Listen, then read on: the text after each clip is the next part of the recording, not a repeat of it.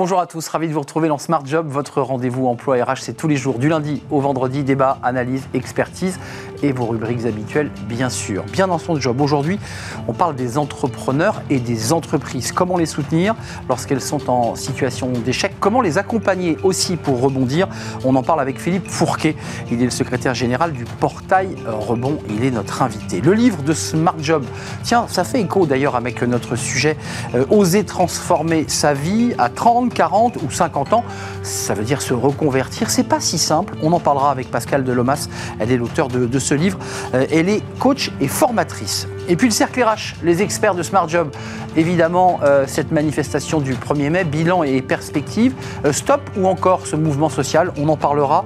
on parlera aussi de la loi sur le partage de la valeur. C'est pas si simple, très complexe. On en parlera avec nos experts. Et puis les scénaristes américains sont en grève et quand ils se mettent en grève à Hollywood, mais ça grippe toute l'industrie du cinéma. Et puis on terminera avec Fenêtre sur l'emploi, une crise durable pour l'industrie de l'habillement. Le petit commerce de l'habillement est en crise. On l'avait évoqué avec Dominique Restino. On en parlera avec euh, Pierre Talamon. Il est président de FNH, la Fédération nationale de l'habillement. Voilà le programme. Tout de suite, c'est bien dans son job.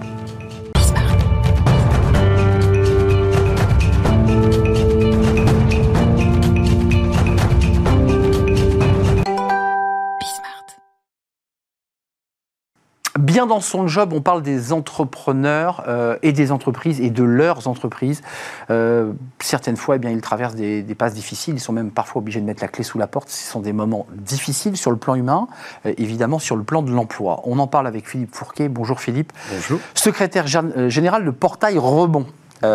quelques mots sur votre parcours, parce que c'est une organisation, un collectif qui, chaque jour, tend la main, accompagne, aide les entreprises. D'abord sur vous, parce que vous, vous, êtes, euh, vous venez de chez EY. Alors j'étais chez euh, EY. Et grâce à un mécénat de compétences, c'est quand même très intéressant. Oui. Euh, bah vous basculez d'abord dans un mécénat de compétences. Vous apportez votre compétence à un réseau associatif. Exact. Et puis ça vous passionne tellement bah, que vous quittez EY hmm. et que vous en faites votre métier. Comment ça s'est passé ça à titre personnel? Bah, À titre personnel, déjà chez EY, j'accompagnais déjà les entrepreneurs. J'étais en charge des bureaux régionaux d'EY sur une clientèle entrepreneur, pas TPE, plutôt PME et TI mais toutes ces histoires d'entrepreneurs me passionnaient. Euh, histoire humaine. histoire humaine. Hein, que ce soit des entreprises familiales ou, des entreprises start-upers ou des entreprises créées. Et donc, euh, quand euh, j'ai eu l'opportunité en 2012 de croiser Philippe Rambaud, le fondateur de, de 60 000 rebonds, qui avait fait le constat, lui, au sortir d'une liquidation de son entreprise, qui avait rien. Il était seul. était seul. Il n'y avait rien pour accompagner les entrepreneurs. Et donc, il a eu l'idée, à l'époque, c'est un peu plus compliqué que ça, mais il a eu l'idée de créer une association pour accompagner ces entrepreneurs. 60 000 rebonds, donc vous en êtes membre. Aujourd'hui, un collectif, Portail Rebond, on va en parler. Oui. Il y a quand même ce mot rebond. Il y a quand même dans votre message l'idée que euh, oui, on peut se casser la figure, oui, l'entreprise peut fermer, ce qui est le cas aujourd'hui, mais on peut rebondir. Et c'était ça aussi qui m'animait par rapport à votre question, c'était un peu ce sentiment d'injustice. Euh, et aussi de regard qu'on avait sur, euh, sur ces échecs. Euh, injustice parce que ces personnes avaient, avaient osé, avaient osé entreprendre, et puis malheureusement, elles s'étaient retrouvées sur le bord du chemin, et souvent elles étaient stigmatisées. Elles étaient considérées comme des, comme on dit, des losers. Des losers. Des losers, faut employer le ouais, T'as fermé ta boîte, t'as pas réussi. T'as pas réussi. Hein Alors qu'en fait, quand on regarde ce sujet-là ailleurs, ailleurs Hein, et notamment dans les pays anglo-saxons, bah, c'est un élément de l'échec est un élément de l'expérience. Hein, l'échec, si on en tire les enseignements, et quand on regarde à la fois des gens qui ont réussi, ils vous disent tous qu'ils ont eu dans leur parcours deux ou trois tentatives, voire plus, qui ont échoué, et puis même des entreprises qui sont vraiment euh, euh, successful, ils nous disent on a eu plein d'échecs. La seule différence, c'est que ces échecs-là ne nous ont pas tués. Ouais, parce qu'ils cherchent, parce qu'évidemment, ils, explorent. bien sûr. Ils cherchent la bonne route. Vous, votre mission à vous, vous et vos équipes, à la fois des bénévoles, entendons-le bien, mais aussi des salariés, c'est quoi? C'est d'avoir d'abord un, temps d'écoute avec eux, c'est d'avoir un programme d'accompagnement? Qu'est-ce que, vous, qu'est-ce que vous leur proposez et leur offrez? Alors, il y a plusieurs choses. Hein. Si on regarde au niveau du portail, le portail, c'est, quatre membres hein, à, l'origine. Hein. donc, 60 euh, 000 rebonds dont on a parlé. Là, on leur propose, quand ils ont perdu leur entreprise, on leur propose un accompagnement pour leur permettre de rebondir dans de bonnes conditions. Donc il y a de la psychologie, il y a de la santé, il y a, on est un peu abîmé quand même quand on a subi cette échec. Oui, alors là, là euh, dans, dans ces situations-là, il y a un premier travail avec des coachs des coachs professionnels. Un, travail sur la confiance en soi, l'estime de soi. C'est directement lié au regard sur l'échec.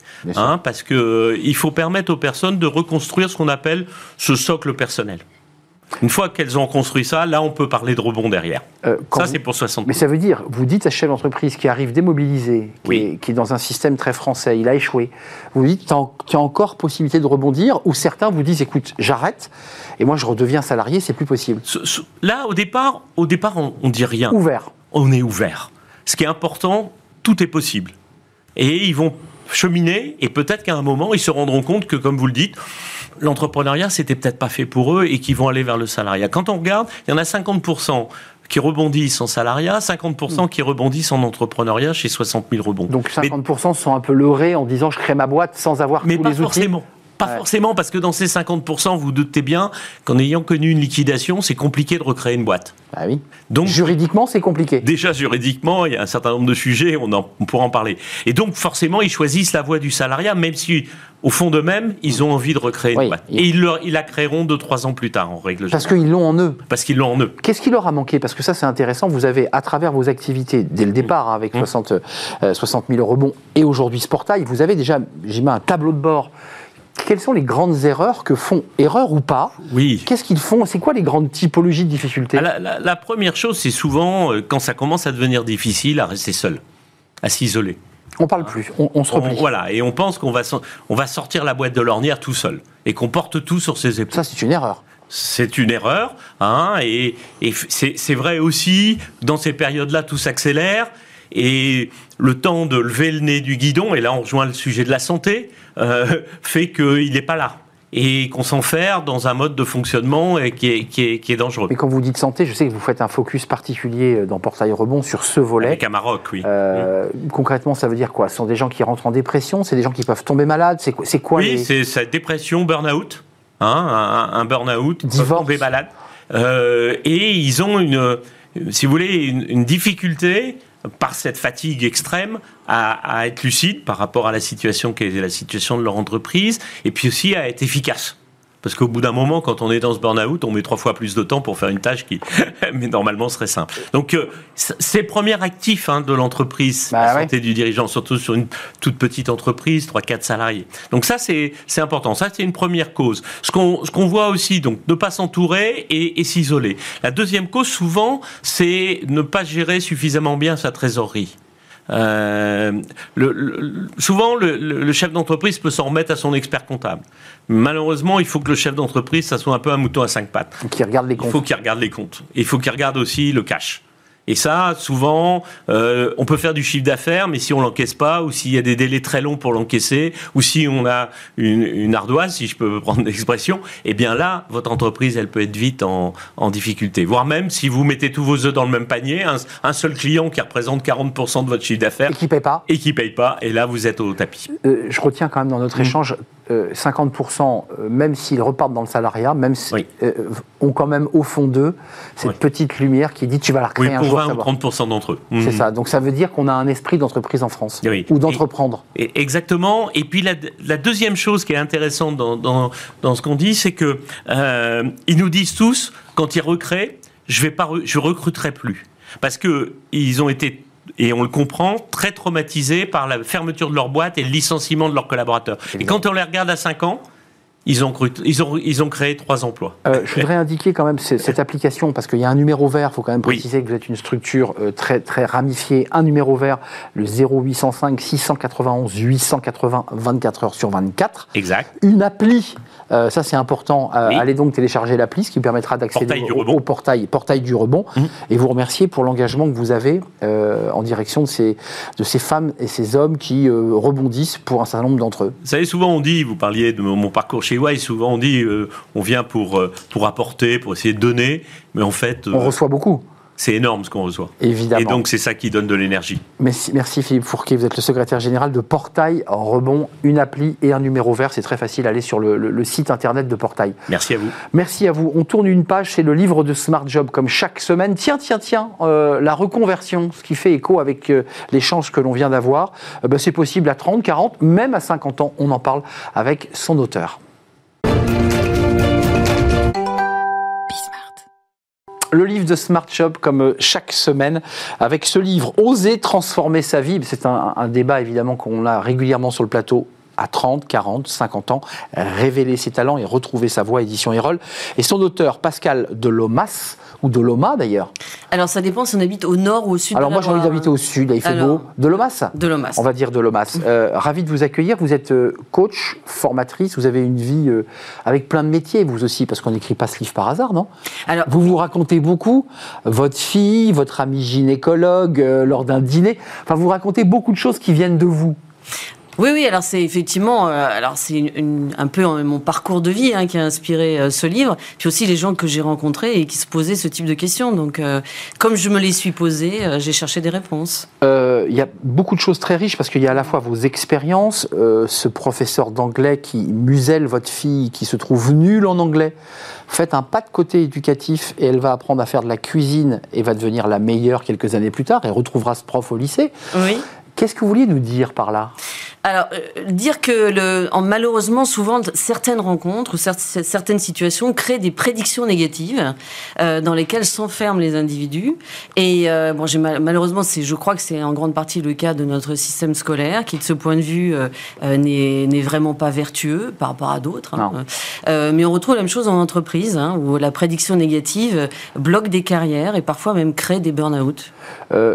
Il y a un chapitre qui s'appelle Les vertus de l'échec, on vient d'en parler, l'idée de ces chefs d'entreprise qui, chutent mais qui, rebondissent.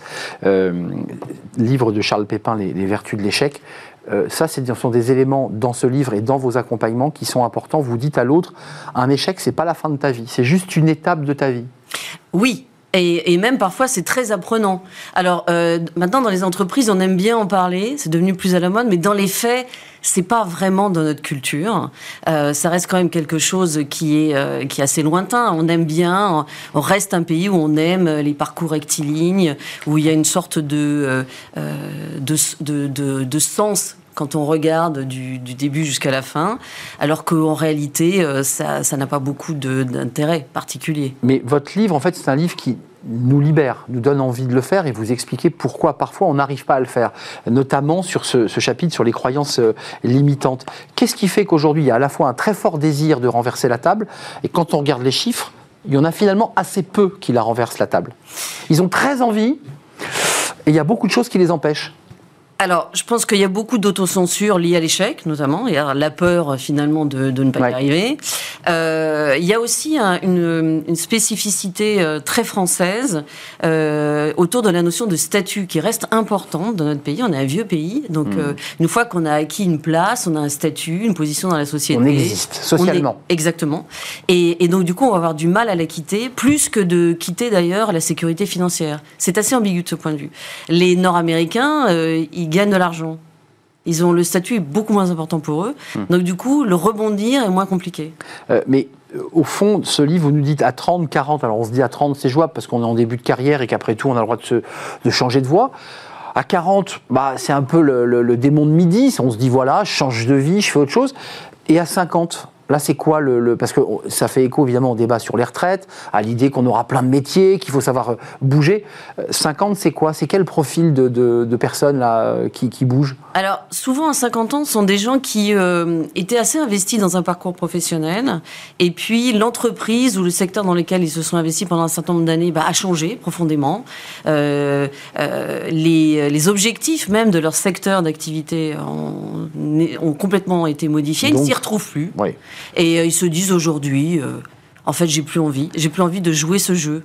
Avant de nous quitter, quand même, il y a, des éléments euh, très positifs. Il y a, dans ce chapitre 10, pratiquer l'optimisme. Alors, l'optimisme, on voit ce que c'est, mais quand vous rajoutez la pratique, vous en faites un sport. Et effectivement, quand on lit le chapitre, vous dites, globalement, il faut vous, faut vous, vous mettre un coup de pied aux fesses, soyez optimiste. Est-ce que c'est si facile que ça? Euh, mais c'est indispensable en vérité, parce que si on n'est pas optimiste, on ne voit pas les opportunités. Ça, c'est clair. C'est-à-dire que euh, l'optimisme, c'est ce qui permet de voir ce qui va dépasser un petit peu, euh, saisir l'opportunité et puis se lancer alors qu'on ne va pas identifier les risques éventuels. Si on est pessimiste, on trouvera toujours d'excellentes raisons de ne rien faire. Hein. Euh, il y, a quand même un élément, et je le gardais pour la fin parce qu'on traite beaucoup de ce sujet dans notre émission, c'est la tentation de l'ailleurs. Il y a l'idée de renverser la table, c'est-à-dire quitter son secteur pour eux. Mais il y a quand même chez les Français une sorte d'esprit de, de, voyage, de voyageurs, de découverte. C'est très fort. Est-ce que c'est plus fort aujourd'hui? Est-ce qu'à travers ceux que vous accompagnez, il y a non seulement envie de renverser la table, mais en plus d'aller au Canada, de partir en Australie? Est-ce que vous le, le retrouvez ça? Alors, ça a été vrai. Je dirais que le Covid, de ce point de vue, a quand même créé, hein. oui, ça a quand même créé un retournement. Il y a moins de candidats à l'expatriation aujourd'hui euh, qu'avant. Mais c'est vrai que pour les gens, ça paraît plus simple de changer de vie en, en, allant ailleurs que de changer de vie en, en revient au statut. C'est ça. On s'en fiche du, statut quand on est ailleurs. Bah c'est ça l'idée. Tout à fait. Euh, on n'a plus honte? Exactement. Après tout, euh, je suis reparti. J'étais cadre sub, je suis devenu prof en Australie, mais c'est presque génial.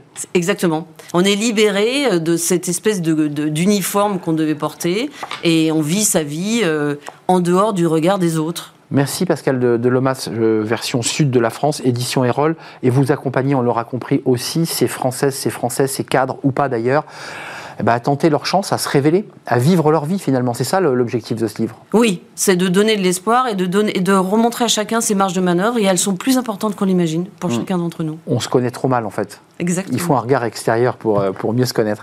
Merci Pascal Delomas. Euh, regardez ce livre, lisez ce livre, osez transformer votre vie. Peut-être que vous y pensez à 30, 40 ou 50 ans, parce que c'est important de rajouter 50 ans. Révéler ses talents et retrouver sa voix. Édition Erol. Merci de nous avoir rendu visite. On tourne une page euh, et on va s'intéresser évidemment, comme chaque semaine, euh, aux experts, avec nos experts, à l'actualité évidemment du moment. Le 1er mai, Stop ou encore, ce mouvement social, avec une nouvelle manif. On va parler de la loi partage euh, de la valeur, loi sur le principe très simple, assez complexe à mettre en place. Puis on va parler de la grève des scénaristes. Évidemment, c'est très loin de nous, mais quand les scénaristes à Hollywood s'énervent, bah, c'est tout le cinéma américain qui s'arrête. voilà le programme, c'est le cercle RH juste après la pause.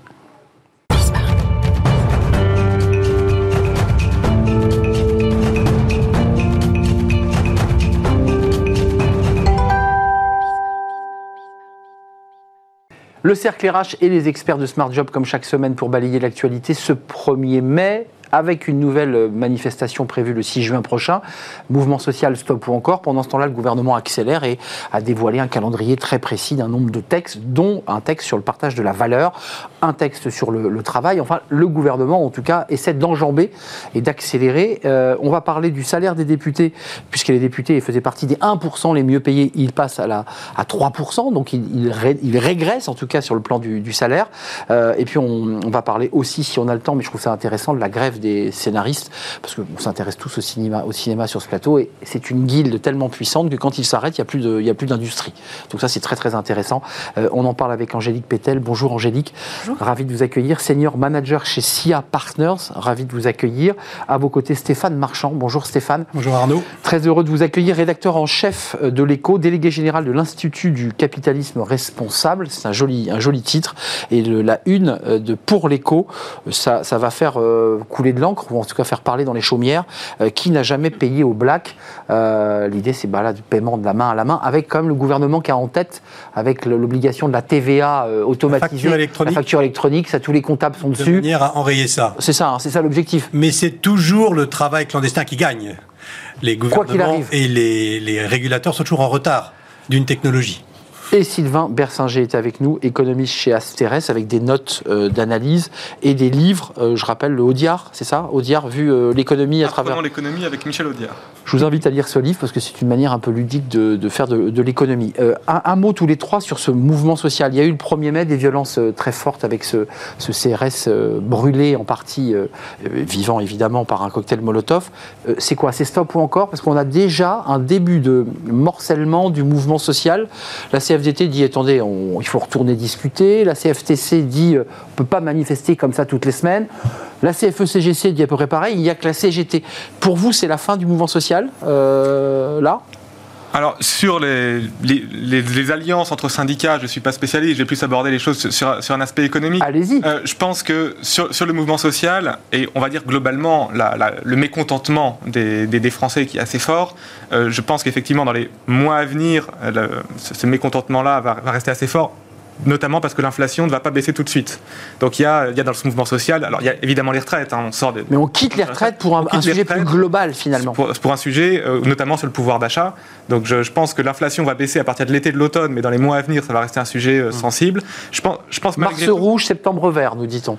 Oui, c'est grosso modo ça. Mmh. Euh, je pense malgré tout que dans ce contexte de mauvaises nouvelles, il faut aussi rappeler les bonnes, qui sont les chiffres de l'emploi. Hein. Le, le, nombre d'inscrits à Pôle emploi continue à légèrement baisser au premier trimestre. Donc c'est vrai qu'il y a de l'inflation, mais ne voyons pas non plus tout de manière euh, extrêmement rouge. bien de l'entendre. Et euh, les chiffres de l'emploi restent bons et on aura les chiffres vendredi qui seront sûrement pas trop mauvais, je pense. Stéphane Marchand, euh, là c'est intéressant parce qu'on est déjà en train, nous aussi finalement, d'enjamber le débat des retraites qui semble soldé. Il y a un texte, une proposition de loi le 8 juin déposée par Lyotte qui donne un dernier soubresaut pour faire tomber le texte, mais il y a peu de, peu de chance. on est dans un climat social très tendu et en même temps une économie qui se porte pas si mal, si je veux reprendre, si je veux paraphraser ce que nous dit euh, Sylvain. C'est vrai que c'est le paradoxe français aujourd'hui. Hein. L'économie se porte plutôt bien, l'emploi se porte plutôt très bien quand on regarde le passé euh, français, et pourtant euh, les, les, manifestations continuent, le mouvement social continue. Ça veut bien dire que le mécontentement est extrêmement profond. Il va bien au-delà de la réforme des retraites. Il est très largement incarné. La colère est très largement incarnée, tournée vers le président de la République. C'est une des conséquences du quinquennat peut-être, mais surtout de la personnalité d'Emmanuel Macron. De son attitude. Hein. On, on, peut être inquiet de savoir comment ce quinquennat va durer, qu'est-ce qui va se passer dans le quinquennat qui ne fait que commencer. Ça, c'est clair. Et puis, et puis quand même, on voit euh, qu'après d'une 50 ans de dégringolade tragique, euh, le syndicalisme français reprend euh, de la bête. Mmh. peut-être parce que, alors il, reste extrêmement faible, on en parlera peut-être tout à l'heure, hein. on a le taux le plus faible de syndicalisation de toute l'OCDE. 7%. On est nettement moins syndiqué que les Américains, enfin c'est absolument incroyable. Et nos, modèles du nord de l'Europe, Finlande, Suède, Norvège, tous ces pays-là, sont syndicalisé à 80%. Il faut préciser, Stéphane, que dans certains pays, c'est obligatoire. C'est obligatoire où on annexe l'accès à la mutuelle à la syndicalisation. Donc, si vous voulez, ça, ça donne un peu envie aux salariés de se syndiquer quand même. Ce qui se passe en France, c'est quand même que l'acteur syndicat devient un acteur politique euh, à part entière. Et dans le jeu actuel, qui consiste à avoir le Rassemblement national, la NUPES, hmm et les syndicats Il y a un troisième acteur, face, à Emmanuel Macron, euh, c'est le nouveau jeu politique français. Voilà ce qui, à mon avis, est intéressant. Euh, Angélique Pétel, vous en pensez quoi de ce, à la fois de ce mouvement social et, du sujet qu'on va évoquer d'ailleurs en transition directe, le calendrier développé par Elisabeth Borne, qui, qui est toujours à son poste, avec un certain nombre de textes, dont le texte sur le partage de la valeur. On a quand même la création de France Travail, avec un, texte dans lequel il y aura évidemment le, fait qu'on crée cet organisme euh, qui va rassembler tous les acteurs du, du, travail. On voit quand même que le gouvernement a senti quand même qu'il fallait accélérer sur ces sujets de travail quand même, de transformation du travail. Alors certes, il faut qu'effectivement on accélère sur l'enjeu du travail parce que pour euh, c'est quand même euh, l'enjeu majeur en tout cas pour euh, les Français.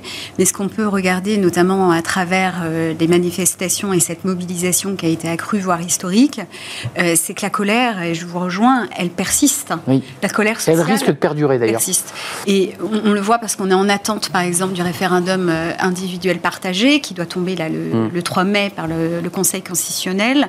c'est un des leviers en tout cas des syndicats, parce qu'effectivement, ils mettent en place aussi une stratégie de pression. Mais on a aussi, effectivement, vous le disiez tout à l'heure avec le groupe Lyot, c'est-à-dire qu'on veut abroger une loi par une autre loi. Mmh. Euh, la plus célèbre, c'était l'abolition de la peine de mort, euh, qu'on a abrogée en tout cas par une loi. Mais en tout cas, les syndicats attendent vraiment, et ce groupe Lyot aussi, attend vraiment, si vous voulez, que euh, les Français sont vraiment contre cette réforme et surtout contre l'article 7 Bien sûr. sur les 60, du passage des 62 mmh. ans aux 64. Et beaucoup ont contester la manière dont le texte a été adopté par un 49.3, c'est-à-dire qu'il n'y a pas eu de débat sur ce fameux article 7, donc euh, pas de débat démocratique. Et derrière, c'est toute la question, en tout cas, du dialogue social, hmm. parce que Elisabeth Borne a effectivement dit, bah, il faut revenir à la table des négociations, et en même temps, en utilisant le 49.3, effectivement, les partenaires sociaux se posent des questions. Et les députés, par ailleurs, dont on va parler, dont, les revenus ont, un petit peu baissé, en tout cas même leur statut. Euh, juste un mot quand même sur le, le partage de la valeur, parce que ça, c'est un, une ANI, un accord euh, national interprofessionnel qui n'a pas été validé par la CGT, mais par les autres. Mm. Quand on rentre un tout petit peu dans le détail, objectivement, vous êtes un économiste, c'est assez complexe.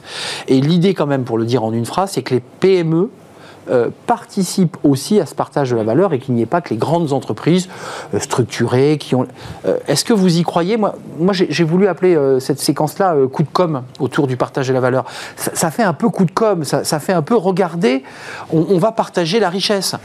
Oui, alors les plus petites entreprises pourront mettre en place des programmes d'intéressement participation. Ça ne veut pas dire qu'elles le feront forcément. Ah, ça ne veut pas dire que ça va ruisseler forcément. C'est-à-dire que c'est pas une obligation euh, donnée aux entreprises qui feraient X profit pendant X années de... Trois ans minimum hein, déjà pour commencer. Hein. Voilà, pour, euh, commencer. Mais, en fait, ce n'est pas, pas un engagement euh, formel sur on va donner tant aux salariés. Non, mais est-ce que ça peut éteindre l'incendie que vous évoquiez tout à l'heure qui nous dit l'inflation, les Français ont plus 15 quand ils font leurs courses, il y a l'énergie, il y a est-ce que ça peut éteindre l'incendie qui est de dire, mais regardez, l'entreprise partage?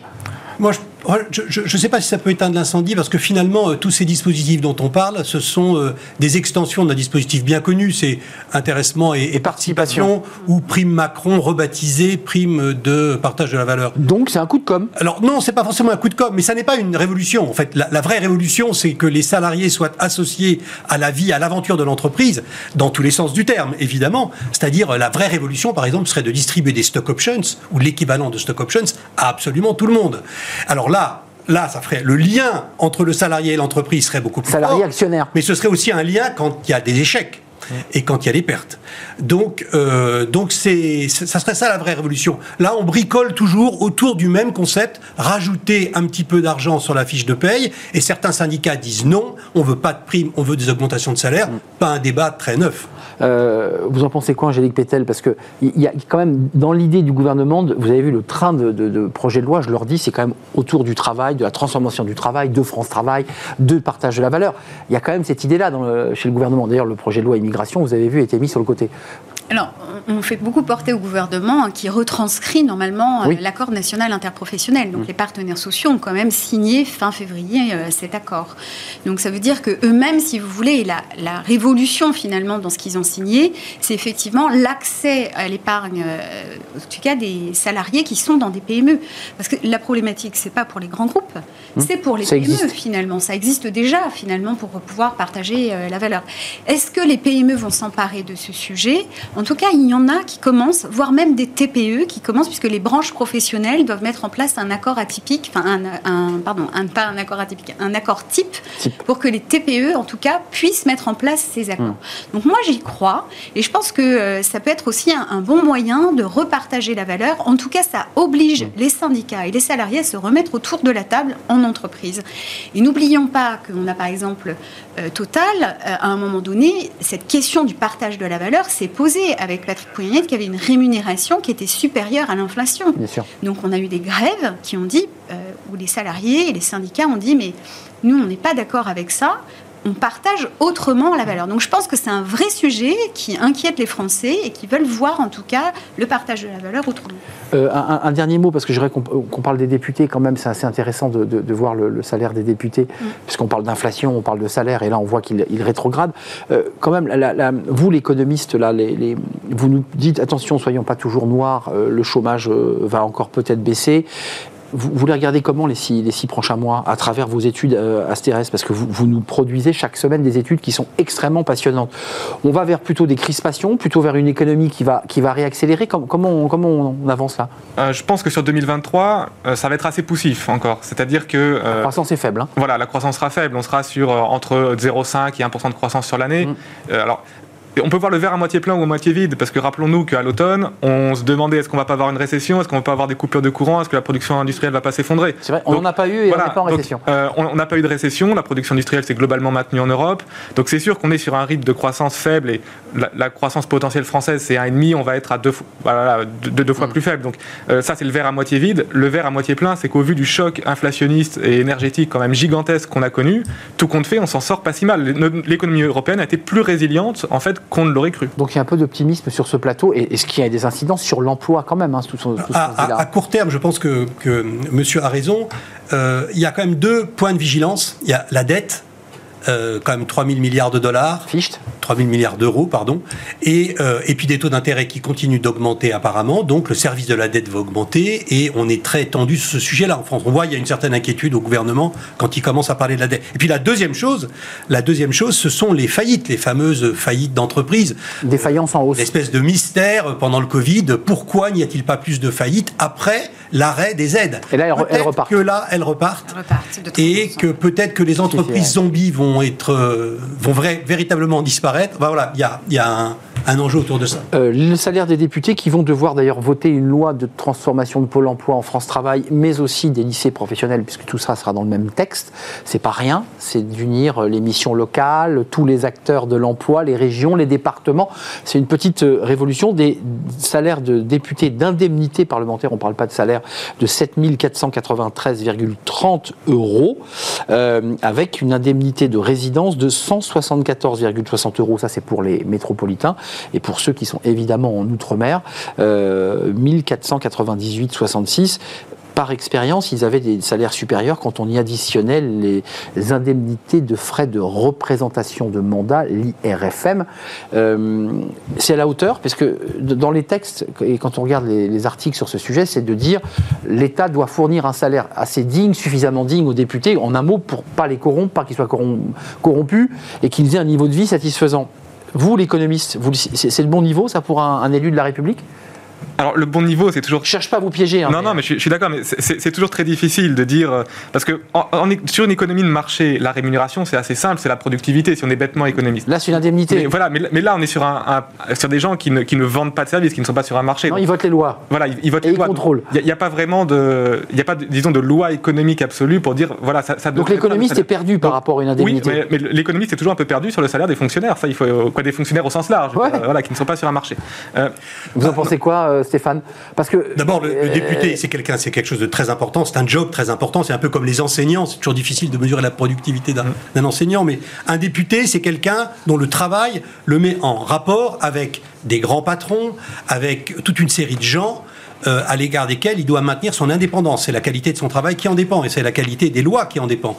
Donc si il est dans une situation économique trop inférieure à ses interlocuteurs, à, partir d'un certain moment, on sait très bien que s'engage une mécanique euh, d'infériorité qui peut mener donc il y a à... un danger. Donc il y a un danger. Donc il faut qu'il soit bien payé. Cela dit, euh, quel, est le, quel est le nombre je sais pas. Ouais, pour François- on était riche à 4000 euros pour François Hollande, vous vous rappelez? Parce que puisqu'on parle salaire, ça, ça lui avait. c'est- C'était il y a 10 ans. Il y a une 10 ans, ça lui a collé au doigt, ça d'ailleurs aussi. dans la perception euh, des Français, euh, finalement, ce sont des nantis, les députés. hein, qui font quand même partie des 3% des, des personnes les mieux payées. Ça Donc, peut susciter de l'antiparlementarisme hein, et de la défiance encore. euh, Ça peut susciter de la défiance, mais surtout, ce qu'il reproche, c'est de dire mais nous, on nous demande des efforts, et puis finalement, euh, l'exemplarité, elle n'est pas là. On a des députés qui sont dans le privilège financier. Euh, donc il faut quand même, en tout cas, se poser la bonne question de qu'est-ce qui est euh, finalement acceptable à la fois pour les députés, pour qu'ils puissent exercer correctement leurs fonctions, et en même temps ce qui peut être entendable par un, par un Français. Ju- Juste un mot sur. Vous avez évoqué la démocratie en entreprise, parce que ça faisait écho évidemment à ce qu'on allait évoquer sur les députés. C'est eux qui portent la démocratie, ils votent les lois, ils vont examiner des textes là dans quelques semaines qui vont transformer nos vies. La démocratie en entreprise, je ne sais pas si l'économiste là face à ce sujet est perdu, parce qu'on est proche de la sociologie, mais il y a quand même chez les salariés, citoyens, l'idée que l'entreprise doit être aussi un réceptacle démocratique. Non, mais c'est une question très importante en, en gouvernance d'entreprise. Il y avait cette vision un peu anglo-saxonne actionnariale de l'entreprise, Ce qui qu'évoquait Stéphane. ce qui est l'actionnaire. De toute façon, le- l'entreprise est propriété de l'actionnaire. Son but, c'est de maximiser la valeur, point final. Point. Mais il y a aussi beaucoup d'autres approches. Par exemple, en Allemagne, la, la, la cogestion, où les salariés ont un, un poids plus important dans Et les syndicats puissants. voilà, et les syndicats, les, les- les deux ont un poids beaucoup plus important dans les, dans les décisions. Et c'est vrai que le modèle purement actionnarial, on va dire à l'anglo-saxonne, bah, il montre un petit peu ses limites parce que on a vu aux États-Unis les salaires des grands patrons qui ont flambé, des, des stratégies d'entreprise parfois court-termistes. On est dans ce débat en France, hein, les On- écarts trop importants on est aussi entre dans le, ce débat, oui. le Et- patron et le plus Et bas sur les salaire. stratégies d'entreprise, est-ce qu'on est maximise la valeur actionnariale à court terme Est-ce qu'on investit plutôt à long terme? Donc, c'est des débats très, très, très importants. Ce serait une une un jour pour l'écho, ça Cette question de la démocratie, c'est-à-dire c'est un mot qui est, qui est réservé à l'Assemblée nationale, au Sénat ou à des cénacles régionaux, dans l'entreprise. Alors je pense qu'il ne faut absolument pas que l'entreprise devienne une démocratie. Ce serait une très très mauvaise Et idée. ça monte ce sujet. hein. Mais le sujet monte. Mais alors, à mon avis, il monte sur deux, sur, sur deux voies. Euh, qui ne sont pas forcément le management. Il y a la voix des parties prenantes, on parle de plus en plus des parties prenantes et de l'importance qu'elles ont, et de fait elles ont une importance considérable. Si on ne les connaît pas et si on ne traite pas avec eux, l'entreprise va devenir assez rapidement aveugle et inopérante. Et deuxièmement, ce qu'on appelle la, la, la démocratie actionnariale, qui consiste à ce que les actionnaires puissent s'exprimer avec des salariés. Et ils le font de manière de plus en plus organisée, euh, virulente et efficace dans les assemblées générales. Euh, Angélique Pétel, avant de nous quitter, cette grève des scénaristes, parce que en date régulière, tous les 10 ans, il y a des grèves très puissantes. Comment vous la regardez, cette grève, nous qui sommes dans un mouvement social euh, violent On a des scénaristes qui font les, à la fois les séries les plus connues et des films, évidemment, qui, qui, qui, qui écrivent. Hein, euh, pour faire parler des, vedettes américaines. C'est incroyable ça. Ben, ça veut dire que le partage de la valeur, c'est pas qu'un sujet français. C'est un sujet international qui a traversé l'Atlantique. Euh, les scénaristes euh, à Hollywood sont considérés comme des ouvriers, finalement. Et eux, ce qu'ils demandent, c'est quoi dans leurs revendications? C'est encore une fois le partage sur les succès, en tout cas, des séries. N'oublions pas qu'on a 2007-2008, une première grève de 100 jours, très effectivement très puissante, hein, par ce syndicat, le Writers. C'est la guilde des scénaristes. Exactement, des guildes des scénaristes. Euh, et il y a eu quand même un coût de 2 milliards et des retards dans les séries. Alors, un autre sujet sur les scénaristes qu'on n'a pas évoqué sur le partage de la valeur, c'est aussi qu'ils demandent dans leurs revendications, et ça, je pense que c'est un vrai sujet, euh, c'est que les scripts par les studios ne soient pas pris en compte par le chat GPT. Parce que c'est aussi voilà, un concurrent. Vous avez raison. Que le, l'IA n'intervienne pas. C'est intéressant. États-Unis, pays du libéralisme, en fait, on voit quand même des scénaristes qui descendent dans la rue, qui bloquent l'industrie Hollywood. C'est, quand même c'est assez intéressant de voir ça. Ah bah bien sûr. Et puis euh, Hollywood et, le, et le, les, plateformes de streaming ont pris un peu le pouvoir par rapport aux studios traditionnels. Les séries qui sortent des plateformes de streaming ont tendance à être moins longues, 8 ou 12 épisodes, contrairement à 20 avant. Donc les gens sont payés moins souvent Là-bas, ils sont payés tous les 15 jours. Hein. Euh, et, par conséquent, le, revenu global baisse. Et donc, il y a une sorte de prolétarisation du métier de scénariste à Hollywood. Un tout petit mot pour conclure. Vous qui écrivez sur le cinéma et Audiard, oui, alors Par je, ailleurs. Je, pense qu'il euh, y a un, sujet très important pour les scénaristes qui est ChatGPT. Parce que je pense qu'ils sont, ils sont clairement en première ligne. Ça fait partie de ces métiers avec les traducteurs et autres qui sont clairement en première ligne. Et est-ce que euh, dans, dans, 10 ou 20 ans, il y aura encore tout simplement des scénaristes? Et je pense qu'il y a une, vraie angoisse que je, que je, comprends de la part des scénaristes. Je crois que vous avez raison. Le fond de ça, cette angoisse, elle est aussi liée à l'IA, au-delà de la rémunération. C'est qu'à terme, ils peuvent avoir des scénarios clés en main qui sont, qui sont produits, fabriqués par euh, l'algo. C'est ça que vous, vous dites Je pense que c'est un vrai risque pour ce genre de métier. Et vous êtes optimiste parce que 10 ans, moi je pense c'est plutôt 5 ans. Peut-être. Je, pense que c'est à moins de 10 ans. Moins de 10 ans, on est d'accord. Euh, sujet, on, le dit souvent, hein, quand ça démarre aux États-Unis, ça arrive assez rapidement chez nous, en France et en Europe. Donc c'est un sujet qui va nous impacter, nous aussi, dans nos métiers respectifs. Mm. Euh, évidemment. Merci à vous. Euh, j'espère qu'il y aura encore des livres écrits par des vrais écrivains. Vous qui écrivez des livres, Stéphane, et, vous, Sylvain, qui écrivez des livres. On va continuer à écrire nos livres quand même. On va se battre. Contre ChatGPT. Contre ChatGPT, exactement. Merci Stéphane Marchand. La, la, une de Pour l'écho, qui n'a jamais payé au black avec un point d'interrogation sur ce, travail de la main à la main sans TVA à découvrir euh, dans Pour l'écho? Merci à Sylvain Bersinger, économiste Astérès, avec vos notes de, vos notes de. Alors, notes de conjoncture, conjoncture on en fait de plusieurs sortes. J'adore le mot note de conjoncture. Merci à Angélique Pétel, senior manager chez SIA Partners. Merci à vous trois, c'était un vrai plaisir. On termine avec Fenêtre sur l'emploi. On a fait on était très optimiste sur ce plateau. On va parler aujourd'hui euh, avec le président de la Fédération nationale de l'habillement de la difficulté du petit commerce de l'habillement. La situation est complexe et on l'accueille.